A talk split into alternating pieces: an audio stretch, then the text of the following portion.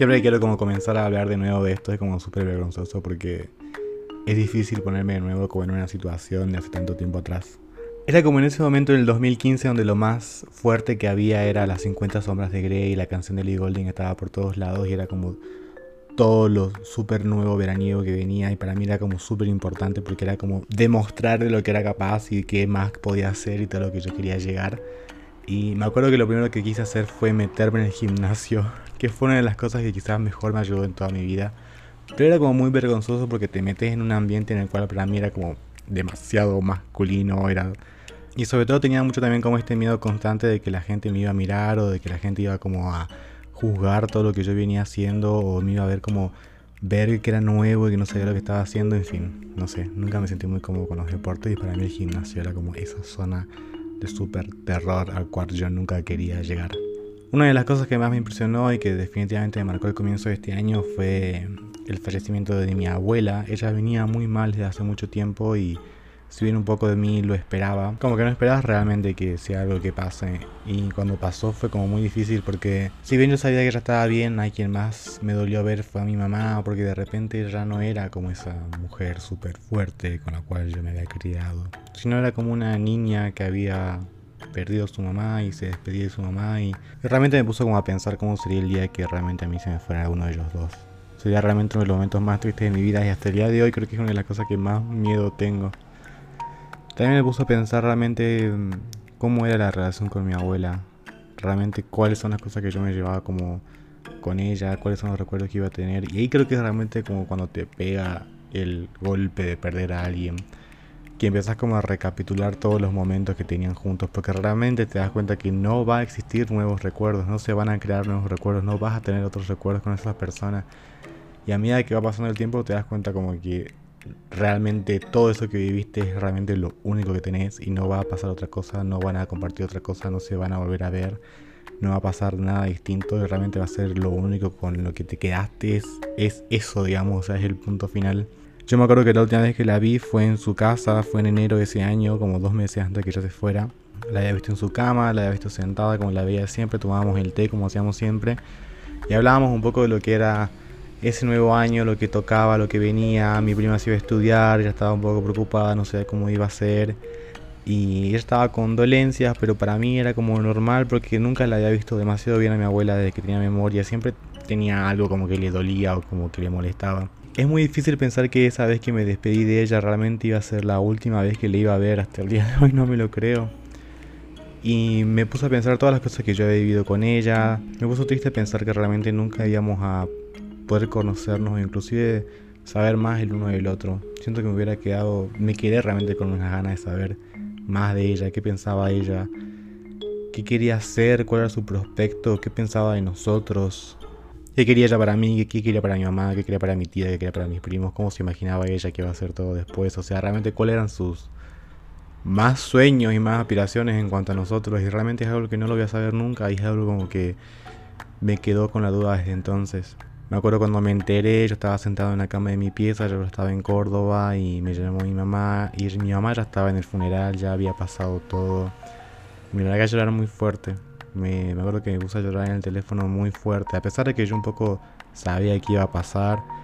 Es un golpe muy fuerte igual cuando te lo dicen porque realmente te está sucediendo y está pasando y no sabes qué hacer, no sabes qué pasó, no sabes cómo es que llegaste a ese punto y para mí fue fuerte porque realmente no, no pensaba que iba a pasar de esa manera. Me imaginaba realmente despidiéndome o pudiendo decir algo. Nunca me pude despedir realmente como me hubiera gustado.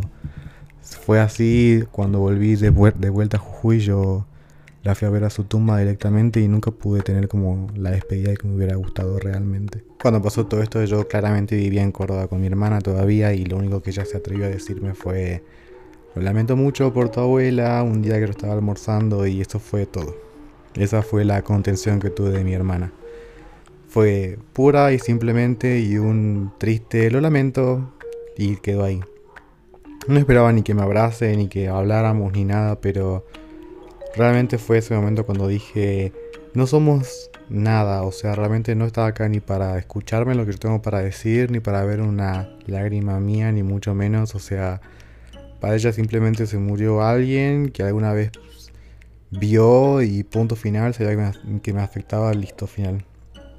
No sé si fue cruel o triste o qué sé yo, pero fue definitivamente totalmente desinteresado.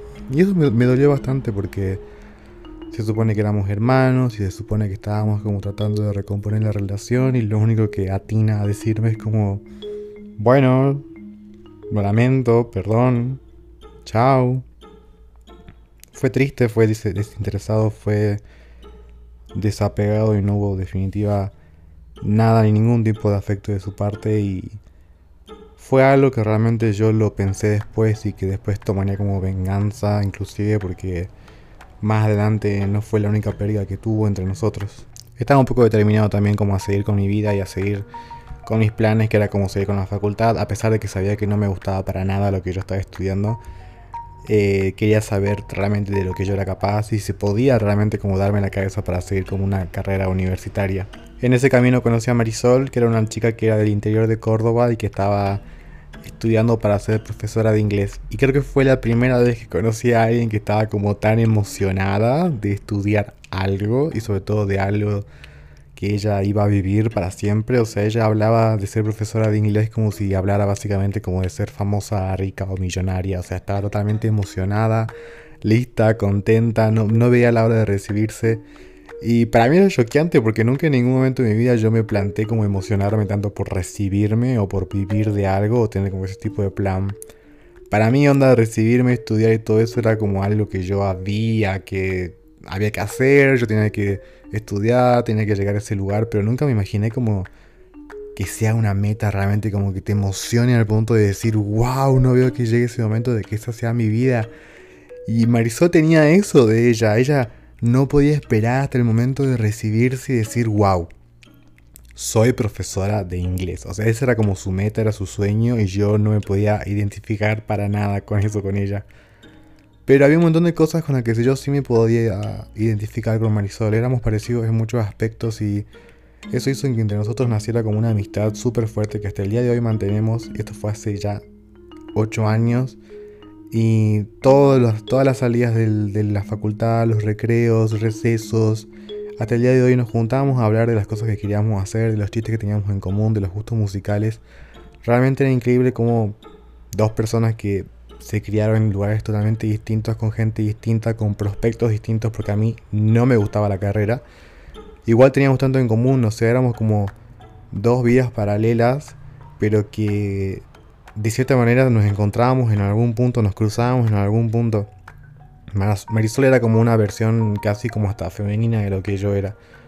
Era un poquito más tímida y un poco más retraída, pero yo estaba listo como para aprender de ella de todo eso, porque ella estaba tan enfocada en lo que quería hacer que yo quería como ese tipo de visión para mí.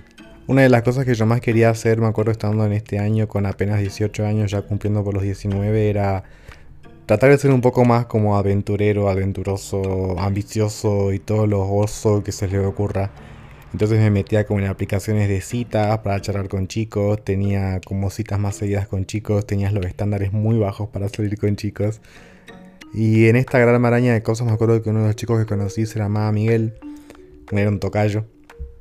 Miguel era mucho más grande que yo, yo tenía 18 y él había tenido 40, 45 creo era papá de tres, era, estaba por ser abuelo.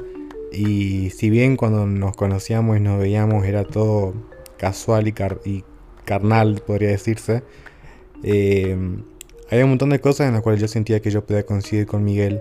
Claramente nunca nos enamoramos, lo dejamos claro desde un primer momento, siempre nos caímos bien. Pero era como obvio que teníamos como ese tipo de tensión sexual, pero al mismo tiempo era como amigos. O sea, yo me habré quedado en la casa de Miguel un trillón de veces a ver películas y a charlar de la vida y aprender las cosas. El mayor apoyo que me daba Miguel para mí era como ese tipo de desenfoque de mi casa y de tensión extraña que había con mi hermana. O sea, él vivía realmente a pocas cuadras de mi casa, entonces cada vez que había como algo raro con mi hermana, alguna tensión rara con mi hermana, yo iba a su casa, me quedaba ahí, comíamos juntos, charlábamos. Y era hermoso porque finalmente, a pesar de que él era mucho más grande que yo y a pesar de que nos conocíamos hace muy poco, él era como capaz de tener ese tipo de contención de amigo. Y si bien nos llevábamos muchos años, era como... Realmente era algo que yo valoraba un montón, que se tomara el tiempo del día como para sentarse conmigo y escucharme. Sobre todo con cosas que quizás para él un hombre de 45 años era como estúpido. Como wow, este pendejo se pelea con su hermano por un tender o cosas así. Pero realmente eran cosas que a mí me afectaban como si fuera una especie de divorcio o algo así. Porque realmente eran cosas que a mí me pesaban un montón y que realmente me dolían un montón. Las cosas con mi hermana eran complicadas y a mí me empezó como a generar muchísima ansiedad el hecho de siquiera estar en mi casa. Porque sentía que todo lo que yo hacía estaba mal si cerraba la puerta de cierta manera estaba mal, si colgaba la ropa de cierta manera estaba mal, si limpiaba si estaba mal. Realmente sentía que estaba viviendo y, estaba haciendo todo mal, que no importaba lo que yo hiciera, todo estaba mal, todo era motivo de reproche, de pelea y de mala atención y de mala onda. Era como vivir pisando cáscaras de huevo porque todo era un detonante de mala onda, todo era un detonante de pelea, todo era un detonante de reclamo y había realmente muchos días en los cuales solo quería yo encerrarme en mi pieza porque era el único lugar al cual ella no entraba y realmente era el único lugar al cual ella podía como no criticar, o sea, era mi lugar seguro, mi pieza, yo podía estar ahí horas y días y no iba a haber motivo de pelea de nada. Pero con el tiempo me sentía como un prisionero inclusive de mi propia casa, o sea, Solo iba a la facultad, volvía, llegaba a mi casa y estaba ahí en mi pieza porque tenía mucho miedo de siquiera estar en el comedor o hacer otro tipo de cosas. Yo me la pasaba prácticamente todo el tiempo en mi cuarto, en mi pieza, no hacía nada, si hacía algo era escuchar música en pieza constantemente y si había algo que realmente yo rescato y que siempre fue muy terapéutico para mí fue el tema de escuchar música, pero tenía como una especie de pavor de yo salir de mi cuarto porque salir de mi cuarto implicaba como ponerme en un juego, como en un tablero de juego, en el cual si yo movía mal una pieza era motivo de pelea, o era motivo de reclamo, o era motivo de cualquier cosa incómoda que te chupaba toda la energía. Y era triste porque yo sentía que nuestra relación había llegado a eso. O sea, habíamos sido tan unidos, tan cercanos y todo, y de repente era como si casi buscáramos motivo de pelea. Y ni siquiera era buscáramos, porque yo no buscaba nada. O sea, tipo, a mí no me molestaba nada. Todas las veces que yo tuve que reclamarle algo, lo hacía pura y exclusivamente porque sentía que ella me estaba reclamando demasiadas cosas y yo necesitaba como poner las cosas como a nivel. Y ella básicamente le molestaba todo y hasta llegué como a pensar que le molestaba, le molestaba inclusive mi presencia ahí, o sea, le molestaba que yo estuviera presente en esa casa. Es triste, pero realmente fue ahí cuando yo me empecé como a dar cuenta que no era mi casa, sino como que yo era como su invitado prácticamente y era un invitado no deseado. O sea, ella no me quería ahí, no quería que yo estuviera ahí, no quería que yo viviera ahí, le molestaba que yo estuviera ahí y es horrible sentirse indeseado en un lugar. Sobre todo también porque yo me sentía confundido con lo que venía estudiando, o sea, no me gustaba para nada, me caían bien mis compañeros, había cosas que me gustaban, pero realmente nunca tuve, jamás, jamás tuve la idea de sentarme a mi casa y ponerme a estudiar. O sea, yo salía de la facultad y no agarraba un libro ni de por casualidad, porque, o sea, salía yo de la facultad y si no lo aprendía en la facultad no lo aprendía nunca más, porque no me gustaba sentarme a estudiarlo, no tenía esa motivación que tenían todos mis compañeros de decir, wow, o sea, tipo, esto me encantó, lo quiero aprender, me siento en mi casa a ver qué onda. Yo nunca tuve eso, para mí si no estaba en, en si no estaba aprendido en clase, no estaba aprendido jamás. No me sentía parte ni en la facultad ni en mi casa. Y empecé como a buscar en otros lugares, como en otros chicos, como este chico que yo les comentaba, como Miguel, eh, a un tipo de pertenencia, porque eso era lo que yo buscaba básicamente estando allá. Estaba solo, no, me quería en mi casa y claramente no me sentía cómodo en la facultad, así que empecé como a buscar un, sentimiento de, de, pertenencia. También fue el primer año en el cual yo empecé a sentirme más cómodo con mi sexualidad clara vez que yo comenzaba con algún grupo de chicos nuevos, como puede ser la facultad o cosas así, yo directamente ya decía que me gustaban los chicos, o sea, no, no pretendía que era heterosexual y cosas así. Al principio era raro porque veía a todos como, wow, no sé si me lo esperaba, pero era como que nadie realmente me decía lo, lo contrario, no me peleaban ni nada, era simplemente algo como que de cierta manera no se lo esperaban. Y no es que no se lo esperaban porque yo era masculino o algo así, sino que no se lo esperaban porque quizás yo era tan joven. Y creo que en ese momento, estamos hablando de 2015, como que los gays eran más mayores y aceptaban su sexualidad muchísimo más adelante que yo, que en ese momento ni siquiera había cumplido los 19, o sea, tenía 18 todavía. Había algo que realmente me gustaba mucho, que me sumergía mucho, que me distraía un montón, que era Drag Race. La temporada 7 era algo que a mí me encantaba, era algo que a mí me hacía pensar en otra cosa, fuera de mi hermana, fuera de que no me gustaba lo que estudiaba, fuera de todo lo que podía llegar a pasar. Y era algo que me encantaba, era algo que me distraía y era algo que podía como realmente decir como mi hogar, porque era lo único que era el único momento del día en el cual yo me podía despejar de todo lo que eran mis dudas y problemas y cosas que podían llegar a pasar, o sea, sentarme con el teléfono a ver RuPaul's Drag Race era como lo mejor que me podía pasar porque era el único momento en el día en el cual yo me sentía realmente como en un grupo de pertenencia. Para los que no sepan lo que era RuPaul's Drag Race, es este programa de drag queens, de travestis, en el cual todos todos compiten por un premio, pero básicamente todos los participantes pasan por algo similar a lo que estaba pasando yo. No se sentían parte ni, de su, ni de su propia comunidad, ni de su casa, ni de nada, y de repente encuentran como esto del drag, en lo cual los hace sentir como uno mismo y los hacen sentir propios y encontraban ese sentimiento de pertenencia que yo tanto, tanto, tanto estaba buscando. Finalmente pasó, cumplí mis 19 años y decidí irme a mi casa acá en Jujuy para pasar mi cumpleaños porque realmente no podía ni siquiera imaginarme pasar mi cumpleaños acá en Córdoba, ni con mi hermana, ni mucho menos. Aunque poco sabría yo cómo serían los próximos cumpleaños con ella. Pero no llegamos a ese punto. Acá en casa cumplí los 19, me hicieron una super fiesta, super familiar, como siempre lo esperaba. Me sentí muy contento, me sentí muy feliz, me sentí muy contenido. Y en definitiva, una de las cosas que más recuerdo de ese cumpleaños fue haberla visto a mi perra. Yo tengo una, tenía una Golden Retriever llamada Luna, toda gigante, amarilla y pomposa. Y ella estaba bastante distinta cuando la vi.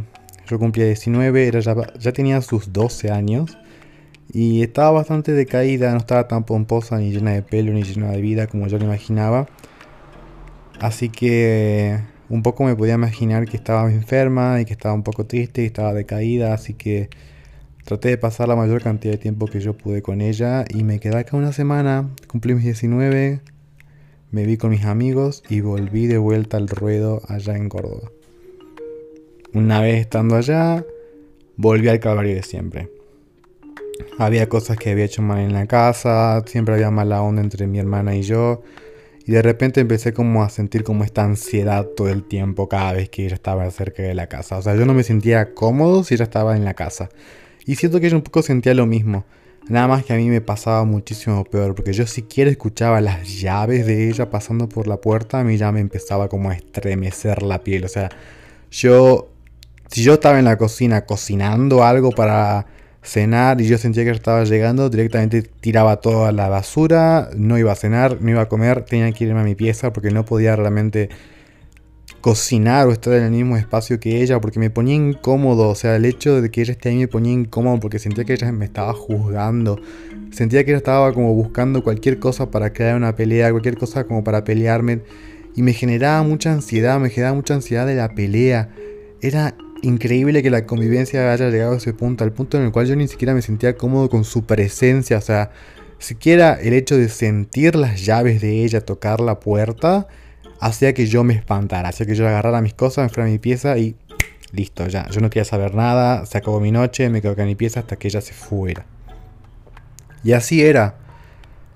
Ella se iba a trabajar como a las 9 de la mañana y hasta que ella no se iba a trabajar yo no salía de mi pieza y yo sabía que ella volvía tipo una de mediodía. Entonces cuando ella volvía yo me encerraba, yo sabía que ella se encerraba a la tarde y yo me iba de vuelta a la facultad y ahí no nos cruzábamos nunca. La idea tanto de ella como la mía, era de no cruzarnos. Y yo me daba cuenta porque muchas veces cuando yo volvía de cursar y me tocaba cenar, yo me daba cuenta que ella esperaba que yo terminara de cenar y que yo me suba a mi cuarto para ella salir de su cuarto a cenar. No nos podíamos cruzar, no nos podíamos ni ver. Y lo peor era como que en nuestra casa, sobre todo con nuestro papá, era como teníamos que decir que estaba todo bien. Pero no estaba todo bien porque era una tensión horrorosa.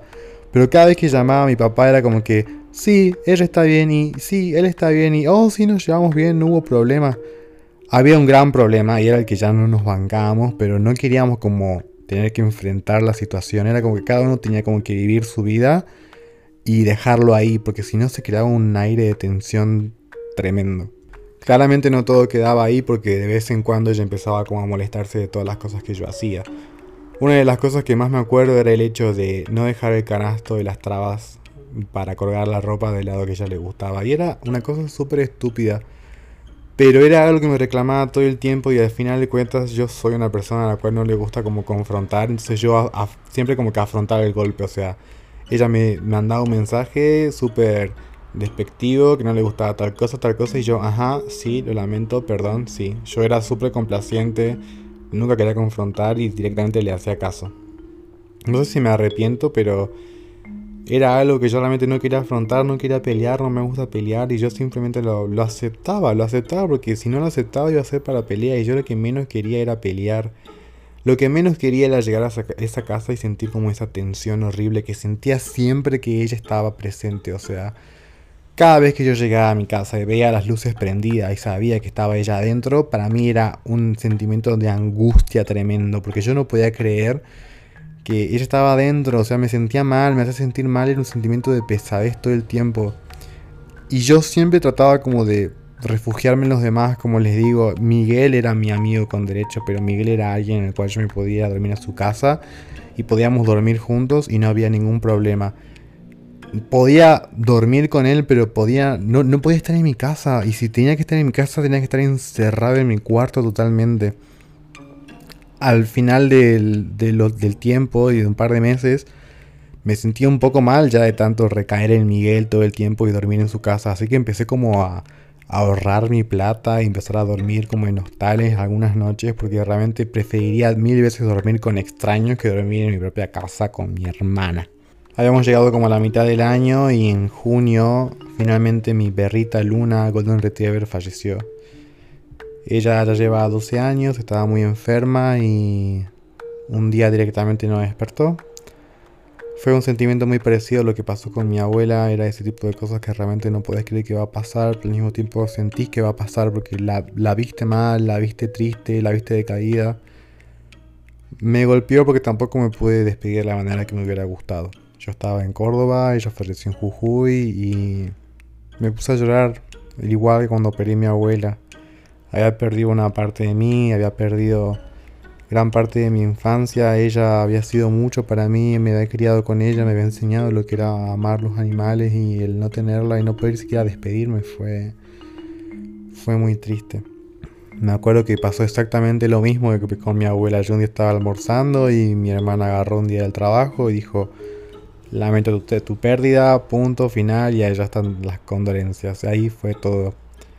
Irónicamente, su perra falleció ese mismo año y yo en un ligero acto de maldad agarré un día en el almuerzo y le dije, lamento mucho tu pérdida y me fui a dormir a mi pieza. Claramente no, lo lamentaba, solo lo quería decir porque yo ya me lo había dicho dos veces y quería tener como ese tipo de última palabra. Pero ahora que lo veo es algo estúpido porque jugar con el dolor de alguien es algo que es muy cruel y realmente no debería haberlo hecho. Pero bueno, era inmaduro, de repente mi madurez me ganó y habré hecho cosas peores desde entonces. En julio fue el quiebre de nuestra relación totalmente, o sea, acá no hubo vuelta atrás, directamente tuvimos un desacuerdo y todo fue al carajo prácticamente. Ella llamó a mi papá, nos peleamos, yo me quedé acá en Jujuy un mes y cuando volví nos peleamos peor y peor y peor y peor y desde ahí nunca más volvimos como ni siquiera a tratar de recomponer la situación. A mí ella me daba muchísimo rechazo y muchísima ansiedad y yo estoy seguro que a ella le pasaba lo mismo conmigo. Prácticamente éramos una pareja de divorciados viviendo en la misma casa, la cual fingía que estaba todo bien porque no queríamos que nuestro papá se pusiera mal. Y básicamente era lo único que hacíamos, nos evitábamos todo el tiempo, evitábamos la presencia del otro, no queríamos estar cerca del otro, no queríamos tener un recuerdo del otro, solo éramos como entes viviendo en la casa, o sea, prácticamente vivíamos solos, pero separados, pero juntos, pero era todo una, no sé, era una cosa totalmente extraña porque nos evitábamos, o sea, realmente nos evitábamos, empezábamos como a estudiar el, horario del otro y lo estudiábamos justamente para no tener que cruzarnos y cuando nos cruzábamos era súper incómodo. Ese hola medio seco, pero medio tratando de fingir como que está todo bien, era lo peor que nos podía pasar Porque si nos cruzábamos, quería decir que habíamos fallado en nuestra misión, que era evitarnos. Y teníamos que comernos el garror de vernos la cara y decir, hola, ¿qué tal? Hola. Y realmente la relación era irrecuperable, realmente no nos bancábamos, es que no nos soportábamos. Y si bien por un lado era triste, porque era como cómo pasamos de ser hermanos tan unidos a esto, por otro lado era como que realmente nos estaba haciendo mal esto, o sea, no podemos vivir más juntos y claramente estábamos con una especie de batalla para ver quién renuncia primero, o sea, quién renuncia primero a esta casa, quién renuncia primero a irse de Córdoba, quién renuncia primero a dar el paso de decir, ¿sabes qué? Me voy de acá. Spoiler, fui yo. Yo no soporté más. Pero en ese momento era como un tira y afloja de ver hasta qué punto el otro se rinde para tratar de evitar esta situación tan incómoda. Me acuerdo de yo directamente hablar con mi mamá y decirle un día por teléfono de que me quería ir, de que no quería estar más en Córdoba y ella me respondió como un... Bueno, pero si te vas de Córdoba no sé dónde te vas a quedar porque acá en Jujuy ya no tenés lugar porque mi pieza estaba ocupada por mi hermana. Ahí se me rompió el corazón en mil pedazos porque era como que finalmente me di cuenta que no tenía ningún lugar de pertenencia. En Córdoba con mi hermana era todo horrible, horroroso, me sentía incómodo, lleno de ansiedad. Y en Jujuy no tenía un lugar para mí porque tampoco me querían ahí. O sea, ellos ya me tenían como que estaba por quedarme por siempre en Córdoba a estudiar. Era un sentimiento tan espantoso que no... Que no, no, no, ni siquiera puedo llegar como a explicarlo. Me sentía fuera de lugar, me sentía en un limbo me sentía despreciable me sentía desechable. Justo cuando pasaba todo esto, eh, yo estaba charlando con chicos en varias aplicaciones de citas y en una de esas aplicaciones encuentro a Emiliano, a mi primer novio de ese entonces. Cuando él me escribió yo estaba totalmente ilusionado porque él me contaba todo lo que había pasado desde que cortamos la vez pasada y no les voy a mentir, yo estaba totalmente contento porque pensaba que íbamos como a medio volver o aunque sea íbamos a tener algún tipo de contacto como teníamos antes. Me acuerdo que automáticamente él me invitó a su casa y a mí me empezaron como a correr mariposas en el estómago de vuelta. Obviamente acepté a su casa, fui, él se había mudado de lugar, tenía otro departamento y cuando lo vi él era igual, o sea, yo lo vi igual y mi cuerpo reaccionó igual finalmente había sentido como que tenía un ligero lugar de pertenencia. En mi casa no me querían, en Jujuy no me querían, pero él me había escrito y en ese momento sentí que me querían. Él había vuelto y yo sentí que me querían. Y esa única noche que estuvimos juntos para mí fue muy significativa porque realmente me sentí en un lugar propio, me sentí que era un lugar en el cual yo había crecido, o sea, era mi primer novio, él había sido mucho para mí, o sea, él había significado mucho para mí y en ese momento yo estaba contento porque finalmente sentí que me quería en alguna parte. Me acuerdo que cuando estábamos sentados en su cama y estábamos charlando había visto un cartel que le había puesto en su cuarto que decía el amor es solo para gente real. Y yo estaba totalmente emocionado porque pensaba, sí, el amor es para gente como nosotros. Pero nada que ver, o sea, nunca más lo volví a ver, spoiler alert. Esa fue la última noche que nos vimos. Nunca más los volví a ver.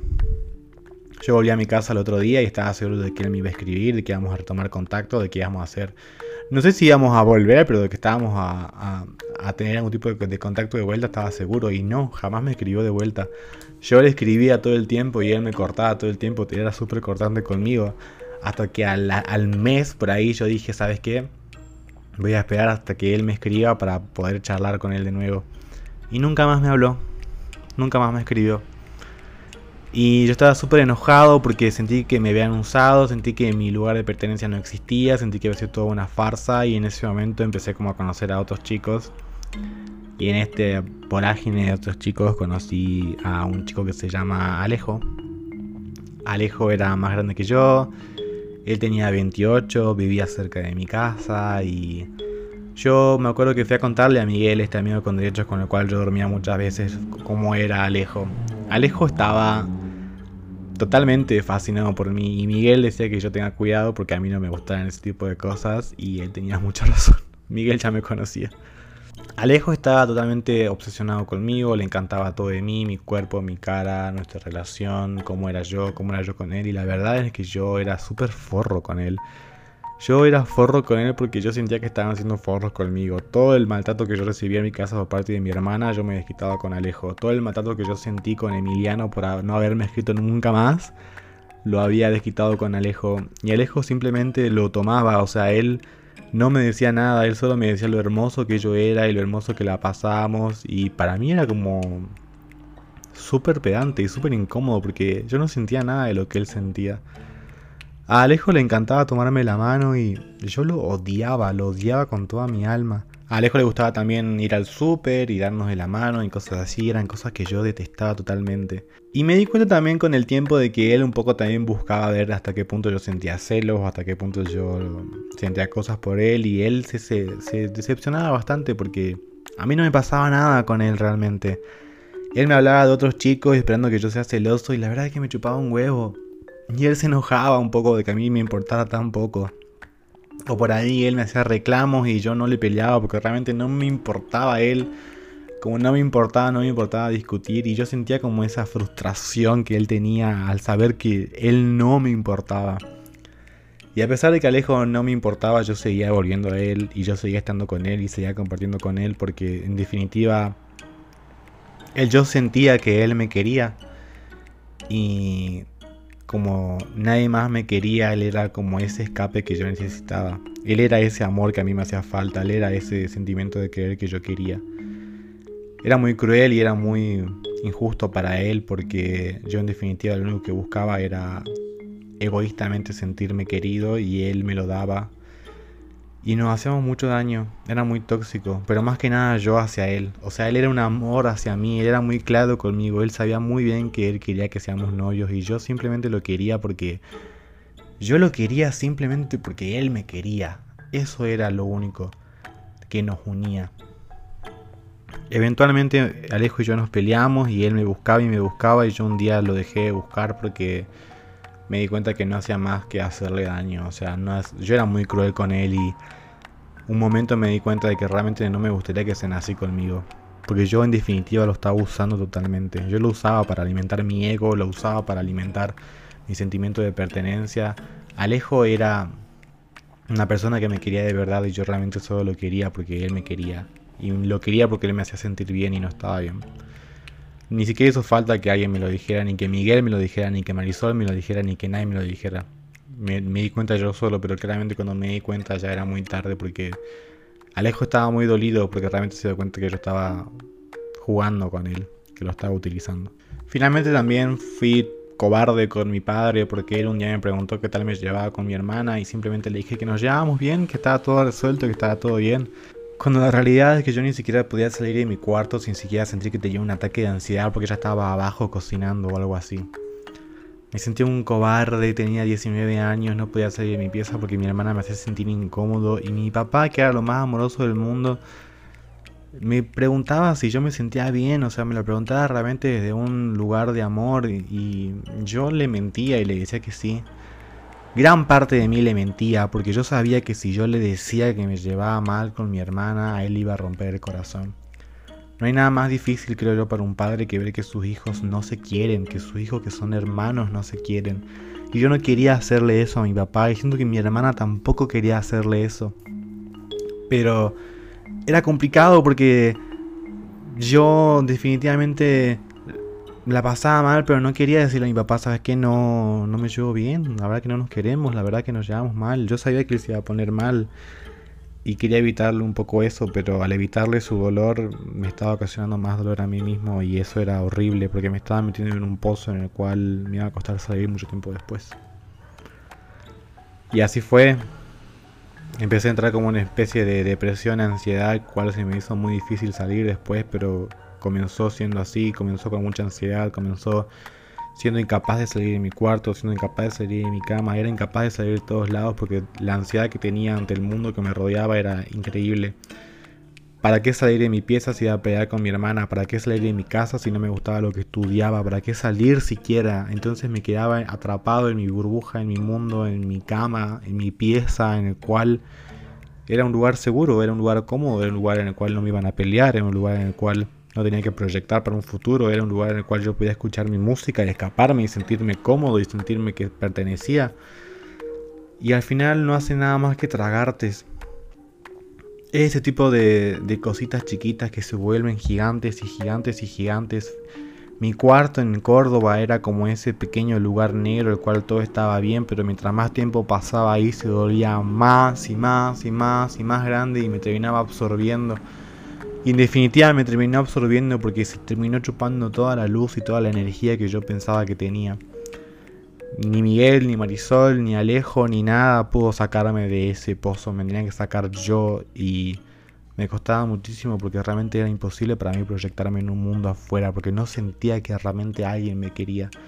Ni siquiera sentía que yo me quería. Había comenzado el gimnasio, lo seguía haciendo, pero ni siquiera sentía que servía para algo porque yo odiaba todo lo que estaba alrededor mío, odiaba mi casa, odiaba mi vida, odiaba mi futuro, odiaba a mi hermana, odiaba todo lo que estaba cerca mío. Creo que fue en ese momento, después de tener tantas pérdidas como la pérdida de mi abuela y la pérdida de mi perrita y todo que realmente me di cuenta que la familia no lo es todo y que definitivamente los hermanos no son para siempre. Nos hacen creer que la familia es para siempre y que pase lo que pase van a estar ahí, tengan las diferencias que tengan, van a estar por siempre con vos y la verdad es que no, la verdad es que me hacía muy mal, la verdad es que estar junto a ella me hacía muy mal, la verdad es que la presencia siquiera de, nuestra rota hermandad me hacía increíblemente triste y me di cuenta que para tener que despegarme de todo eso y sentirme mejor yo tenía que despegarme de ella, tenía que despegar de todo lo que habíamos crecido y todo lo que habíamos hecho juntos.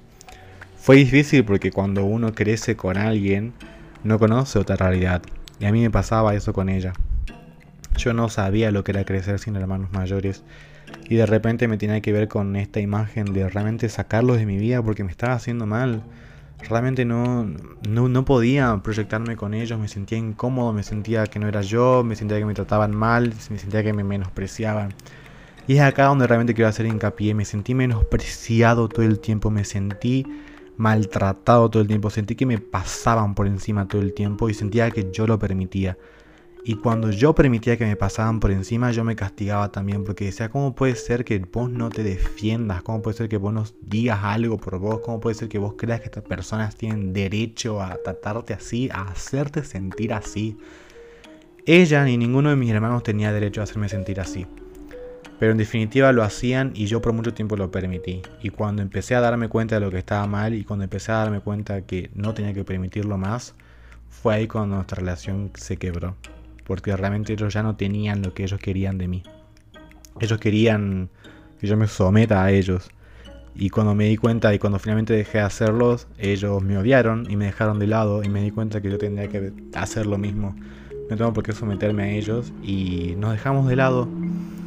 Realmente nos desconocimos, nos descomprendimos y nos cortamos el uno al otro. Y desde entonces no hubo lazo más perfecto para mí que dejarnos de lado. Si bien nuestra convivencia siguió por un año más, este año de 2015 fue el momento en el cual yo me di cuenta que era momento de dejarnos atrás, era momento de dejarnos para atrás, de dejarnos el uno al otro y si bien íbamos a vivir juntos un reto más, realmente no íbamos a compartir más nada de la vida del uno del otro. Y si bien la convivencia siguió por un año más, fue el momento en el cual yo empecé como a reconstruirme como una persona nueva, como un Miguel sin hermanos, como un Miguel propio, como un Miguel que no dejan que lo pasen por encima. Ese año también conocí a mi nueva perrita, a Uma, ella llegó para darle otro significado a mi vida y desde entonces empecé a reconstruir todo lo que vendría a ser esta nueva personalidad y este nuevo ser que tengo yo, realmente con el objetivo de que no me pasen por encima. Es acá cuando aprendí que realmente a mis 19 años aprendí que la hermandad no es para siempre y que pase lo que pase, uno elige la familia que quiere tener. No tiene que estar forzado a la familia que le tocó. Uno tiene que ser capaz de decir, ¿sabe qué? Hasta acá y ahora sigo con otro lado y que creo mi propia familia, creo mis propios hermanos y creo mi, mi propio recuerdo. Y eso hasta el día de hoy es lo que más me llevo conmigo. A mis 19 años aprendí que la hermandad no es para siempre y que uno crea su propia familia y si bien me costó horrible y me costó gran parte de mi salud mental, es algo que hasta el día de hoy lo llevo conmigo. Y es algo que a Miguel de 26 años le costó mucho aprender y le costó mucho decir, pero lo aprendí a mis 19.